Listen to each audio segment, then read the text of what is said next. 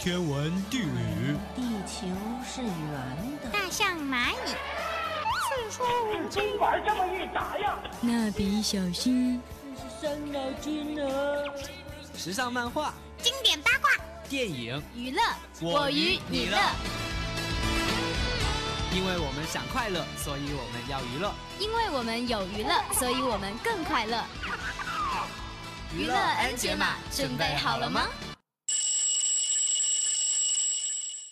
娱乐 N 解码，解码进行时。Hello，大家好，我是播音何月。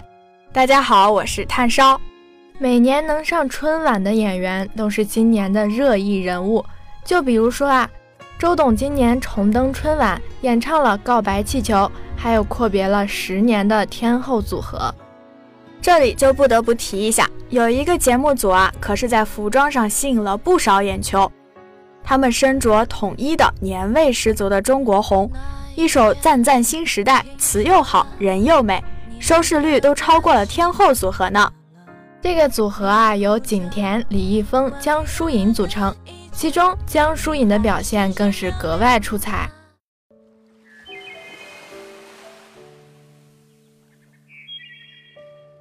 梦想就在前方，希望就在脚下。我们有酒，我们有故事。每个人都在过自己的生活。我会特别去在乎别人的。我不太想要太多名利。追光名人房，非凡人生。精彩讲述。一听你说到江疏影啊，我的第一反应就是好美的名字，疏影这两个字好熟悉啊，是不是从哪一首必备诗词中选取的呢？那就让我这个文科生来给你好好科普一下疏影吧。疏影这两个字源于北宋诗人林逋的《山园小梅》，疏影横斜水清浅，暗香浮动月黄昏。而这个名字也充满了来自舅舅的真切祝福，寓意着以后他碰到任何困难时，也能如山园梅花一般顽强不屈、坚定不移。从他的人生经历来看，果然不负舅舅的希望。从幼儿园到小学毕业，他都坚持学习艺术体操，这一坚持就是七年。七年的时间听着其实并不太长。但对于学习艺术体操而言，肯定是一段非常辛苦的时光。是啊，这么一想，我也是学过舞蹈的人，不过和他一比啊，我可是差远了呢。二零零四年，他从上海市商业学校毕业，考入上海戏剧学院表演系本科班。二零零八年大学毕业的江疏影，并没有急于去寻找角色，走上职业演员的道路，而是选择了出国深造。二零一一年，他毕业于英国东安格利亚大学，取得传媒经济学硕士学位。这段经历造就了他的独立自信。他作为处女座，免不了强迫症。他明白，好与不好都是人生的记忆，需要面对真实，生活才能过得更好。颜值应该是气质内涵相挂钩的，穿衣打扮更是内心的写照。对于江疏影来说，红唇就是她的专属标志，性感又得体，精致又淡雅。是啊，她的着装不止一次作为推荐进入我们的视野。她正式进入演艺圈是在2005年出演情感剧《飞花如蝶》，但当时知道她的人并不多。之后她又出演了一些角色，虽然反响都不错，但她始终没有真正火起来。终于在2013年。她因在电影《致我们终将逝去的青春》中饰演校花软管而被观众熟知，并凭借该片获得了多个奖项，正式进入了观众的视线。二零一四年，他主演都市情感剧《一仆二主》，凭借该剧获得了更多观众的青睐。二零一五年，主演励志剧《长大》，他凭借不俗的演技得到大家的一致好评。之后的好先生啊，一路繁花相送，反响都不错。不得不说，他的演艺生涯一直是在走上坡路。走上坡路的江疏影，其实被很多观众都视作孙俪之后的电视剧女王接班人。其中的原因呢，也不难想到。比如说，一直作为她路人粉的我，都能说上两三句。第一吧，她其实没演过什么烂片。基本上作品都说得过去，走的是稳扎稳打的路线，也并没有被观众定性打标签。第二呢，她的公众形象也很好，没有什么乱七八糟的绯闻，但是又有一定的流量，形象也很高大上。还有呢，就是他从这两年的作品出品量来看，公司显然很看重他，这也让他得到了不少的机会。还有呢，我认为他的演技不至于太尴尬，也成为了第四条原因。他略显精明的长相非常适合演职业女性。在我们受够了傻白甜的演技之后，他其实呢可以说是很有观众缘的。就比如他和靳东主演的《恋爱先生》，也是让我追剧追个不停。第五点则是长相不算太美艳。回看过去的电视剧女王，像蒋雯丽啊、江山、孙俪，都不是同时代女演员中的大美女。电视剧这种大众娱乐，大美女呢有时反而不接地气了。在感情方面，她也是个绝不示弱的大胆女子。二零一四年底，她与胡歌的恋情曝光，两人大方承认并开始了甜蜜的同居生活。但好景不长，八月中旬在《好先生》发布会上，江疏影明确证实分手传闻。经历了这次感情受挫后，江疏影似乎也重新定义了自己对于好男人的标准，也对自己的感情生活有了新的看法。那就是感觉最重要。他参加过的一期节目呢，也让我记忆很深。在江苏卫视名人演说真人秀《说出我世界》总决赛后，江疏影以黑马姿态笑到最后。之后在做客茶馆时，他娓娓道来冠军背后的故事。他表示自己曾经极度不自信，曾患有社交恐惧症。离开胡歌，经历感情重挫，却也让他变得越来越豁达与坚强。说到再次寻找另一半，他说不排斥演员，感情上也不设条条框框，只求有感觉。他表示会努力的摆脱情伤，真正对一个男人动心的话，也会像《好先生》中的将来一样大胆追求。而支持他的勇气的，大概就是他那颗渴望拥有幸福的心吧。江疏影在此次访谈中也坦言，自己曾经遇到过演技的尴尬期，那时的她根本不敢看自己的作品，比如《旋风十一人》播出之后，负面评价不断，质疑声充斥着他的生活，让他有些不知所措。对于迷茫时期尴尬的演技，江疏影称，那段时间我陷入了深深的自我怀疑中。不仅不敢看自己的作品，甚至连声音都不能听。为了克服演技上的不足，他做出了很多的努力。他说：“我咨询了很多的朋友、老师，过去自己不愿意看自己演过的作品，这时候强迫自己看，看得自己脚趾头都抓紧了，真的发现了很多问题。”而现在，江疏影坦言，已经过了演技的尴尬期。演技的尴尬期其实就是演技的摸索期，这是每个新人都要经历的阶段。对于他来说，一开始《致青春》就被大家所熟知，导致他的摸索过程是透明的，大家都在看，肯定会有尴尬和惊喜，这是正常的。江疏影说自己现在的表演到了一个比较明朗的阶段，比较清楚自己想要什么，想演什么角色。包括自己掌控角色的能力也比之前要强了不少。除了演技，江疏影的穿衣风格也是比较前卫和多变的。她也成为了很多知名杂志的封面人物。她还热衷于公益活动，爱环保方面的活动，也曾经体验过低碳生活，绝对是一个时尚前沿的艺人。有人说江疏影外形及性格和梅花比较的相似。她有着精致的五官、高挑的身材、绝佳的气质，在影视剧中也是被冠以女神的称号。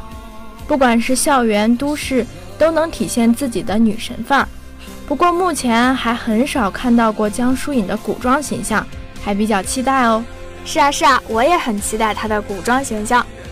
一路走来，江疏影的率真可爱、认真负责，赢得了不少圈中艺人的好评和信赖。井柏然赞其旅行中最喜欢的女孩，张若昀称旅行中大家的凝聚全靠江江。不善表达的陈柏霖也愿对江疏影吐露心声，这样的江疏影也被网友戏称最佳伴侣。我们最终从这个大大咧咧的女孩子身上找到一股让人平和的美好。也许这份淡然的美好会支撑她走得更远。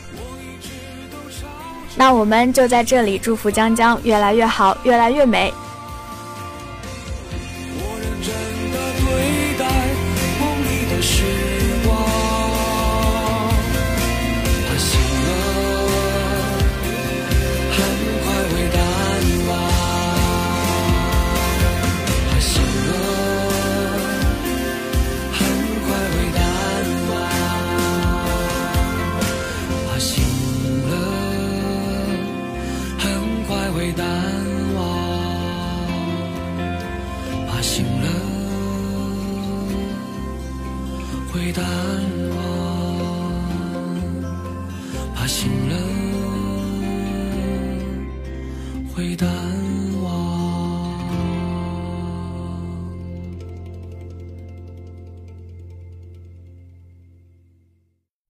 乐回来，解码继续。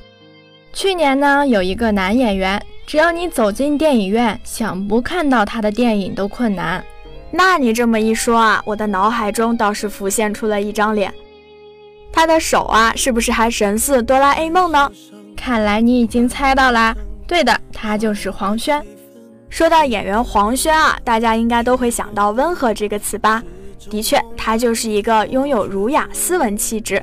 对演技懂得文火慢炖的智慧男人，他不仅自带古代书生气质，而且还温润如玉。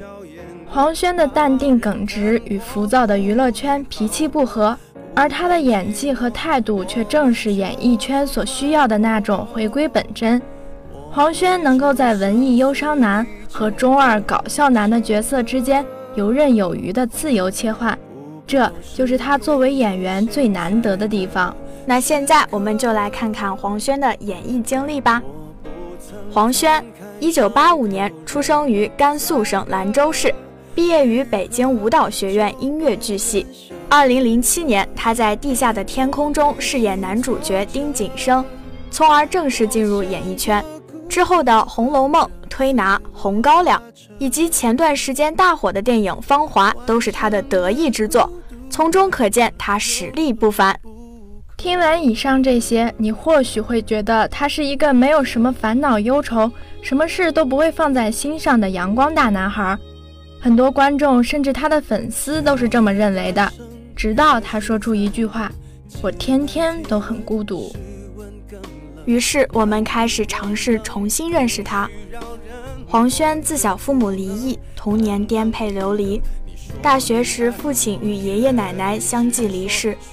接连品尝生命中不能承受之痛，可能也是因为这样的家庭因素，让他的身上总有一种孤独、忧郁的气息。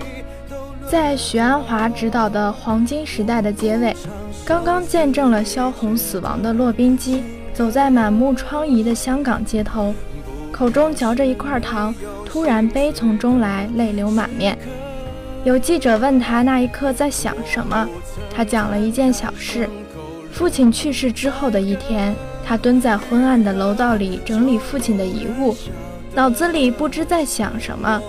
这时电梯到了，开电梯的阿姨问要不要帮忙，他从地上抬起头，眼泪哗的就出来了。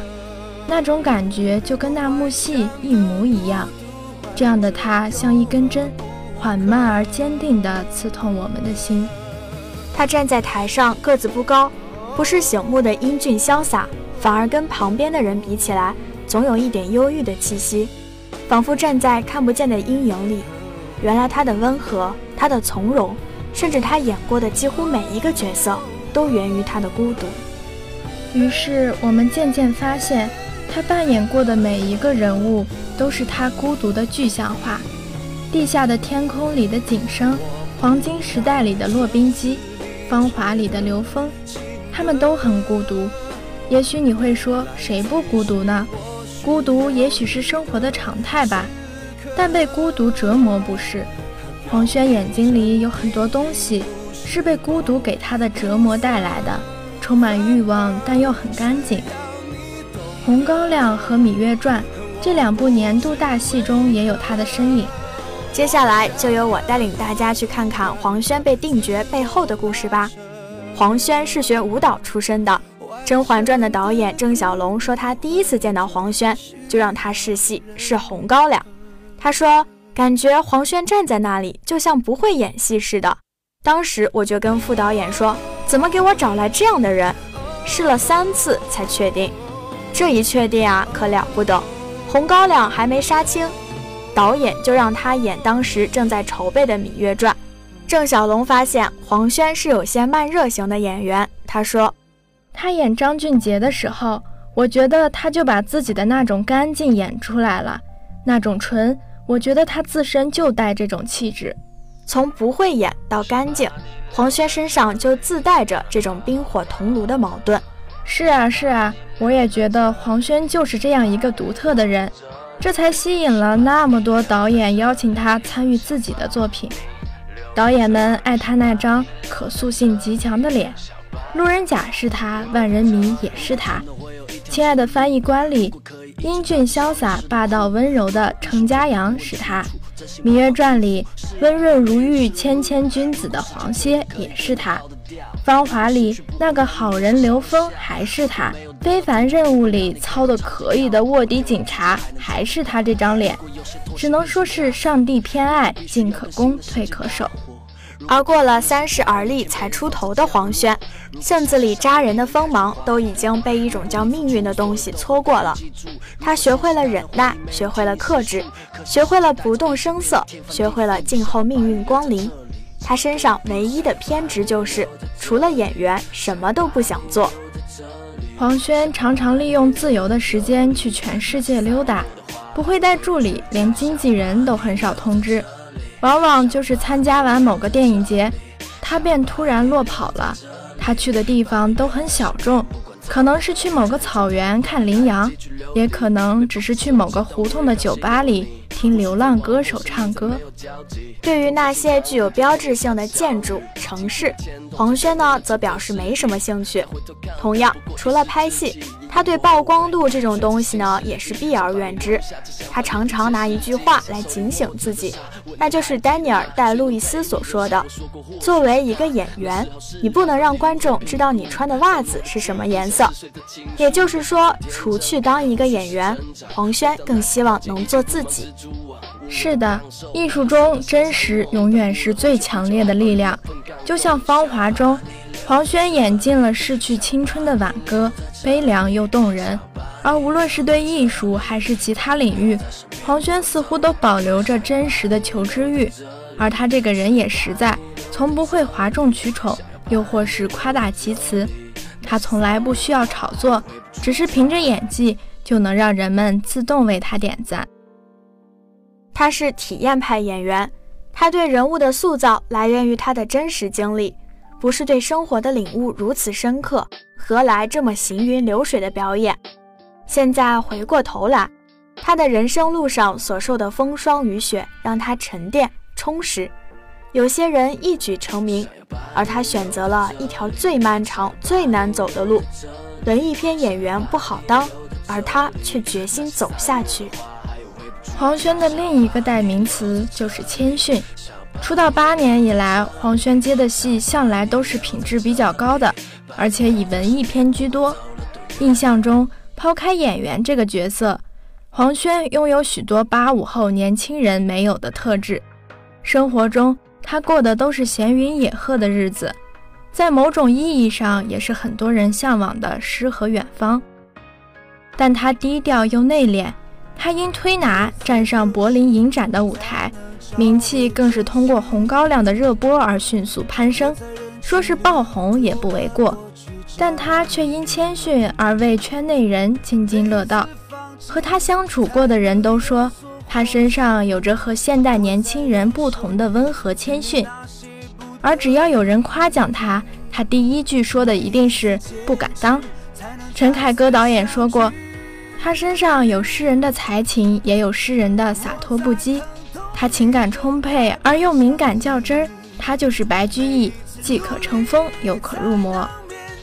他是《红高粱》里那个充满民国书卷气的知识青年，俊杰少爷。